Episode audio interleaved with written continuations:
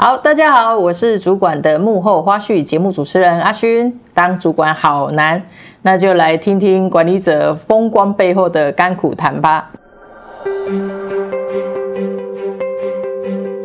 提醒大家订阅太毅的电子报。哇，今天很高兴邀请到汽车产业的人资主管 CC，要请那个 CC 来先跟大家分享一下你的两个标签跟一个不为人知的秘密。好，Hello，大家好，我是 CC。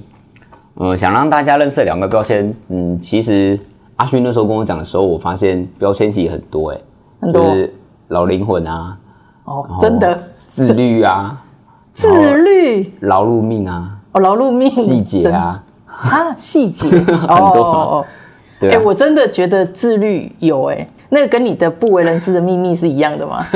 我很好奇，我一定要帮这个听众讲一下这件事情。搞不好我们可以开另外一个 podcast。秘密就是瘦了很多，别人走在路上认不出我。哦，真的哦？但不是整形。所以你瘦了几公斤？要不要透露一下？反正也没有人知道你是谁。哦，三十。三十公斤吗？对啊，就是一个小孩子的体重啊。哇塞，那何止一个小孩子？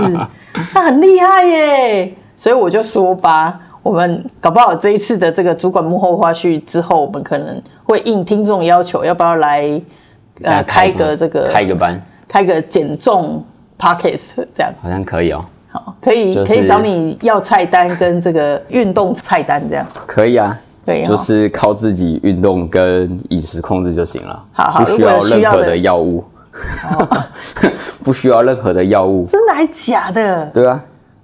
好了，我们不要，我们先不要离题。但是如果有需要的人，可以在 呃这个以下帮我们留言哦。好，OK，我们很欢迎，就是我们的 CC 来到我们的现场。那我们在请 CC 正式分享之前呢，我们就用太毅的呃爱的 Super 来欢迎 CC，爱的 Super 一起来。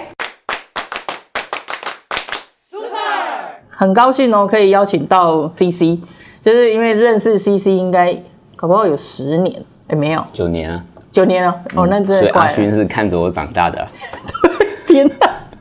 我觉得我 竟然已经看着别人长大了，很好。因为看着 CC 呢，从这个从小 变大长大的过程，呃，这个我可以说他是除了三明治可以称呼他之外，就是汉堡也是。为什么是三明治呢？左右夹击，汉堡呢就是上下夹击。你看这位劳碌命，然后还好他自带这个老灵魂。要不然我真的不知道他工作怎么样子坚持下去，觉得很棒。我们也要邀请这个西西主管来跟我们分享一下他这样子一路过来身上的一些的难处，除了汉堡加三明治之外，那我们来听听看他在身为主管别人看不见的难处是哪些。OK，那其实因为刚刚阿勋提到说从小看着我长大嘛，可以不要再强调，所以现在从员工到升主管的。这几个过程啊，讲过程的话，其实我觉得最大的差异应该是在，呃，以前组员的话，你可能就是把自己被交办的任务完成就好了，嗯，那或者说你顶多有时候你如果责任心强点啊，你可能会自己去承担一些责任，嗯，但是你身为主管以后，其实我觉得最难的就是大家常常会讲说，呃，承上启下这件事情，那其实说白一点就是你要怎么跟上面的主管去沟通，那你要怎么跟下面的组员。也是去沟通这件事情啊，嗯，那其他就是有一些会有组织的目标，或是一些领导团队的运作方向等等啊。其实刚上来的时候，我觉得压力最大，其实不是向上沟通，哦，压力最大是以前一些事情是你自己完成就行了，但是现在是组员去完成，那你要怎么协助他去完成？而且那些组员之前是你的同事。可以这样说吗？对，有些是同事，对，嗯、然后也有一些是新进。哦，对对对，大概差别的话，像以前你是组员的话，你可能好只有十件事情要做，但是因为你现在管一个部门的话，它其实有很多人，你可能会有好几件，可能会变成说好几倍的工作要做，你不可能全部揽在身上自己做。对，虽然说这是你的整个部门的目标，但是你不可能一个人完成所有的事情，所以你必须要有组员去做。对，但是在练习上，你也不可能是直接永远都帮组员下指导棋，跟他讲怎么做。是啊，是啊，你必须往长远的去想，哎，我要怎么去训练这个组员，让他未来自己可以自主的思考，然后做到对的事情。嗯，我觉得这是需要练习的啦。很好哦，哎、欸，我觉得不错哎。你是虽然是说新任主管，但是你的观念或者是说态度上是非常正确的。嗯啊、呃，这样我有一种又变成你大姐的感觉了。算算算。好，OK OK，对啊，因为其实最主要，我觉得有时候也是会算需要照顾员工的个人状态跟心情啦。对，因为这个可能是因为其实有上很多老师的课程，中间你也会发现说，呃，现在世代真的不一样，对，而且管理的方式跟风格你也要改变。嗯哼，对，所以呃，像有些传统的方式对于新兴人类可能是比较不适用的。而且尤其是近期的话，你会更发现照顾员工的一些心情这件事情会变得说还蛮重要的哦。真的哦？怎么说？对，因为之前我上过其他老师的课啦。那其实说法就是在于说，以前的老一辈的可能会有一些经济负担或压力，但是现在的新世代员工对于经济压力这件事情，并不是那么的。吃紧，或者是说，并不是那么的严重，不是那么的有压力，对，不会那么有压力。那他们可能会觉得说，他们觉得说，哎，我现在赚钱可能就是我的零用钱而已，嗯，但并不会为了他的生活或生存受到影响，对对。所以，变成说他在于做一些事情上面，可能考量的东西会跟我们想的不一样。以前可能会逆来顺受的，但是现在的员工会自主性很强。嗯，没错，这个我有，我有感受到，就是你另外一个伙伴，就是他真的很逆来顺受。对，所以，所以现在想法就是，像以前会觉得说主管，哎、欸，就是当主管的角，因为毕竟哦，我们上面的那些比较资深的主管，对，会怎么样对我们？那你就想说，哎、欸，我是不是应该这样子对他们？但是你自己这样认真这样子看下来后，你会发现说，其实。这些员工你不能只有用同一种方式去对待他，所以可能会有一些不同的角色啦。嗯，对，因为那时候也是看了一些文章啊，或什么，就发现哎，其实主管的角色以前常会讲啊，说你可能是会有主管啊，或是教练，或是老师啊、嗯、这种。嗯、那其他有些喜欢讲球队的哦，可能是队长的角色。对，没错，确实。但我后来自己觉得，现在应该要有个新的职业，就是像咨商师吧，心理咨商师，你可能要照顾员工的心情。对对，就比如说你要去不断的练习，从这个中间怎么做一些角色的切换。嗯，其实对他们好也是对自己好啦，因为他们如果都能很自动自发，对你来讲，你也是会比较轻松。对对，哎、欸，我觉得 CC 很棒哎，不是只有就是观念正确，原来你也会就是有一种赵书养的感觉。我觉得你把你的管理职业有点赵书养的感觉，啊、很棒哦。刚好做教育训练，最大好处就是可以听到很多老师的课程，或者是说自己也会去增进一下一些资源，可以稍微的善用。嗯嗯，对，嗯嗯嗯嗯。OK，我比较好奇，就是那个什么咨商师、咨询师，嗯、那在这个前面你又有提到说，就是你会去需要照顾到员工的心情嘛？嗯，嗯那可以举个例子，比如说资深之前，因为因为你刚刚也有提到。其实你会有本来是你的同事嘛，同才、嗯，然后那但是你后来又变他们的主管，嗯，那他们可能有一些心情上的变化，对，那还有新兴人类又有什么样子的心情？嗯，来我们分享一下，然后你怎么 take care 他？可以啊，我大概分享一个资深员工好了，因为资深员工主要分成两种，一种是他能力很完全熟悉部门的工作的这种资深员工，但是比较不愿意去接受挑战的，这种是一种。那如果像针对这种员工的话，其实你可以去跟他聊。其实不管是说他的程度好或程度不好这件事情，或他愿不愿意去朝着更多的挑战去做这件事情，其实是要去沟通。嗯，那这时候其实会我的话，我自己会有两种方式的定位啊。一个是假设目前的团队真的需要他的力量来协助的话，那你就真的要去跟他沟通，他不愿意去挑战的原因是什么？嗯，对，因为这种东西是你是问他，通常人家回答都是很表面的啦，他不会跟你讲真话。对，可是我觉得可能是因为你也是以前是同才，或是说你真的比较年轻，那你也可以跟他讲自己的难处是什么。哦。我觉得有时候你可以用这种方式，你就直接跟他讲，现在我的难处真的是什么，我需要你可以帮忙我协助哪些东西。哦吼，哎，那所以他后来跟你讲，他他卡住的点到底是什么？后来有，他就是会跟我讲说，呃。他最主要的原因是因为他担心哪些事情？那你能做的就是，如果你能协助解决，那是最好，他就能来帮你做哪些事情。嗯嗯嗯。对，那如果说真的他是有一些其他的因素，真的没有办法做到我们想要的挑战或是要求的话，对，你能做的变成是好，那你要把它定位在哪里？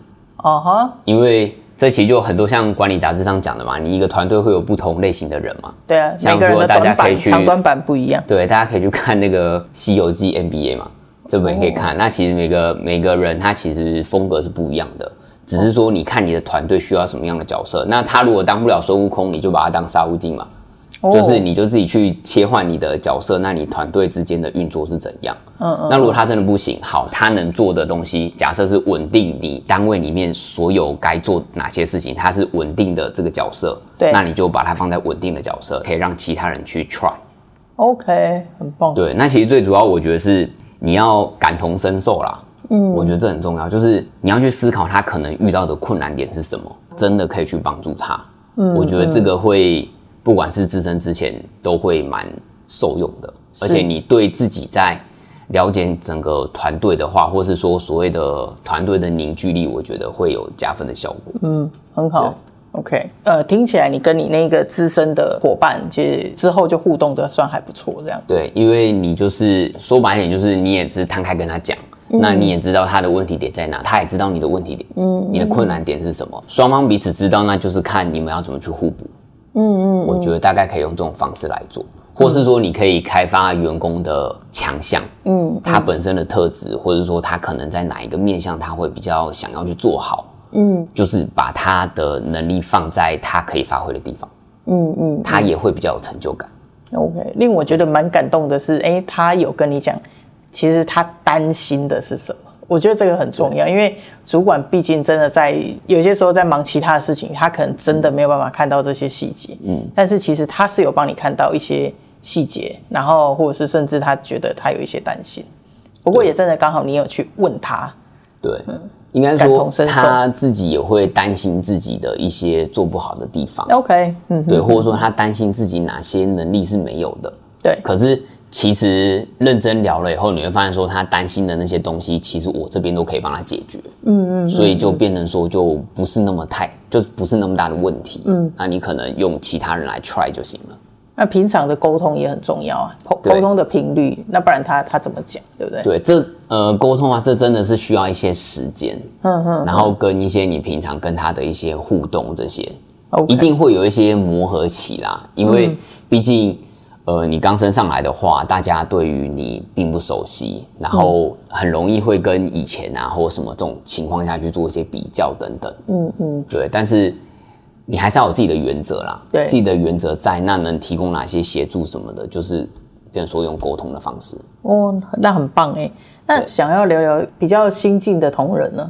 因为你可能毕竟跟他也没有那么的熟，或或者是可能就比较少去沟通或或者是互动，嗯、那。你怎么样子去就是了解他的心情、个人状态？嗯，新进的同仁的话，我觉得是一开始一定不会很认真的讲，因为毕竟他可能才刚来，而且又年轻，嗯、而且我刚刚讲了，其实他们并没有所谓的生活压力这件事。嗯嗯，所以你有可能你一些要求他们，呃，如果态度不佳那种，他们会觉得，哎，那我就换一个工作就好了。嗯，对。但是我觉得变成说站在他们的角度帮他们想啦。像举例来讲，譬如像面试的时候，这种一开始就会先讲，就是如果你真的觉得这个人不错的话，那他实际进来后，我个人的话，我会帮他们做一个有点像职涯分析的状态哦的一个方式，去帮他做一点简单的规划。你是说在面试的时候，还是还在进来以后？呃，进来以后，但是前提是面试你也可以，如果你很想要他进来的话，这是你得算有点。呃，这是我可以帮你做的是东西是什么，然后让他觉得哎，好像是会对这个工作是感兴趣的。OK OK，对，对那进来以后，你也是可以站在他的角度去帮他规划他之后未来要走哪些路。嗯嗯，对，这可能会对于新时代来讲，他们会觉得比较有趣，而且对自己是有帮助的。嗯，因为跟跟自己有关系啊。对，因为跟自己有关系。哦，那其他的话就是。日常吧，日常的一些沟通或什么，因为年轻人有两种啦，一种是他们会觉得说工作的同事们可以像朋友一样，对，对，这种是一种，年轻人，因为我发现年轻人这种分两种，很很两极。一种是就是工作，他们想要就是你周围的同事像朋友一样。那这种情况下，如果他把你当朋友的话，你的一些要求或是什么东西，他就都会很愿意帮你做。哦，那这就没有问题。嗯、那另外一种是工作跟生活完全切割的类型，这种我遇到过。嗯就真的是完全切割，嗯、就是譬如说，呃，下班完全不会回你讯息啊，哦、对啊，或者什么这，这个我相信蛮多主管也都遇到这个问题。对对对，他完全不回你讯息啊，而且你也确实没有办法去跟他说明说，哎，你下班时间一定要回我讯息，嗯，因为毕竟有一些呃劳基法上面相关的一些问题，没错没错，那只是说。呃，这时候你可能就可以做一些简单的要求。如果真的很急的话，就是日常的沟通，就是说，那譬如说这份工作，呃，你没有办法每天回，但是原则上假日不会吵你。可是如果真的跟你讲，代表真的有急事，那你可能要麻烦看一下。嗯、那这可能就是去沟通的这一个状态。对。但是说到做到，就是平常没事真的不要吵人家。对对对对对，因为也也不现在的主管。也是算都还蛮年轻的，也不喜欢人家吵啊，对啊，所以就是没、嗯、就我的意思说，主管就是你讲出去的话，就是要说到做到，对，你不能反反复复，对你反反复复，员工对你就会失去信任，他就觉得那跟你讲什么都没有用。OK，对，那所以像这种他们属于下班就完全不理你的这种人，那你就是白天的时候把你要的东西全部定出来，跟他讲就是产出哪些东西。嗯，那他的这些生活就他们家的事情，就不太需要说特别的去一直问人家家里发生什么事啊什么这种，因为他想想就会讲。对啊，对，没错。但是你也不能在组内，譬如说你整个部门内的聚餐或干嘛，就特别排挤他，你也不行。你就是要一视同他，对，你都一定要去不去他决定，但是你还是要约他。对，你就只能用这种方式来做。现在主管真的。对，蛮挑战的。对，因为真的每个人个性不一样啊，就是你越看越多人发，嗯，这每个人的个性不一样。可是每个人一定都有他的优点跟缺点。嗯，对，那就是看他的优点是不是你要的，或是他的缺点你能不能承受。OK，就是变成用人还是看优点了。对，就是看，嗯、我只能说看，因为没有人是十全十美啦。那只是说你在看的时候，他的优点能不能对你来讲是可以。互补的，那他的缺点，你们整个团队或是你能不能 cover 的，嗯，就变成像这样子的概念。嗯嗯嗯。哎、欸，那像我有听过，就是应该说相对比较年轻的，他可能在这个受挫力上面，或者是抗压力上面会比较稍微弱一点。这样我有没有帮大家讲一下他大家形式？那那就是有那种玻璃玻璃心。哦，那你有遇过吗？有加减遇过啦。加减遇过，那那你怎么处理？而且因为你是基本上因为男性主管对女性部署的话，嗯、那应该也是蛮挑战的。因为男性主管对女性部署这件事情，真的有些事，我觉得以生理上来说，并不是那么好的沟通。嗯，嗯，我指的是说，譬如说，呃，女生可能呃会有一些生理的关系啊，或是什么这种一些比较隐性的一些问题或什么的话，你男性主管比较不会去问。譬如说他身身体上有什么不舒服啊，或者是什么这种，哦、那原则上你就比较没有办法去细问。对对对，但是这种情况下就是看会不会对他的工作造成影响啊。如果造成很大的影响的话，那你就要想办法看，呃，譬如说找一些女性主管去关心啊，或者是什么。那如果所以这是你处理过的吗？有遇过是，譬如说他会时常请假。哦，就是身身体不适或什么，但是因为他本身不影响他自己的作业，他的工作，嗯、所以这一块我就是让他在我的权限范围内，可控的范围内，我都我都 OK。嗯，对。但是如果说他今天真的这样影响到他平常日常的工作或什么的话，那可能就必须要看是找一些女性主管来协助或是什么。嗯嗯，对，会变成说是用这种方式。OK OK，那这样子也还蛮不错的啊。对，那如果讲说像刚刚讲的那个玻璃心的部署这种状态，嗯、我觉得还是一点啊，感同身受啦。就是你最后你会觉得说，哎、欸，为什么会这样？但是你只能说用有耐心的方式去一步一步的去拨开，然后看它的因为源头到底在哪。因为如果会玻璃心的话，是不是有一些的误会？有时候是个人先天上的个性。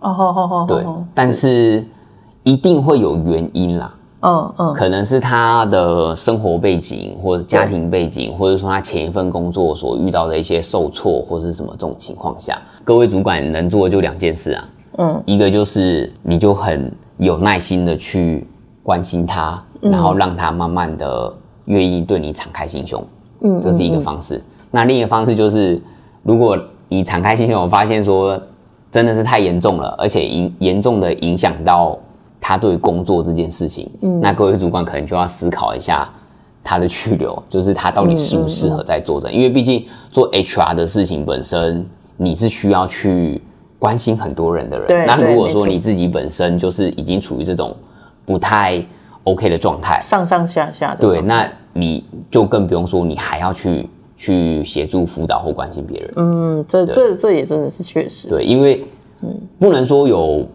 呃这种玻璃心的人就一定做不好工作，但是就要看他是属于做哪一种职务别的工作，嗯嗯嗯，对，确实，嗯，哎，我觉得 CC 很好，哎，就是会去看因人去做一些的调整，然后看一下他的那个整个状况。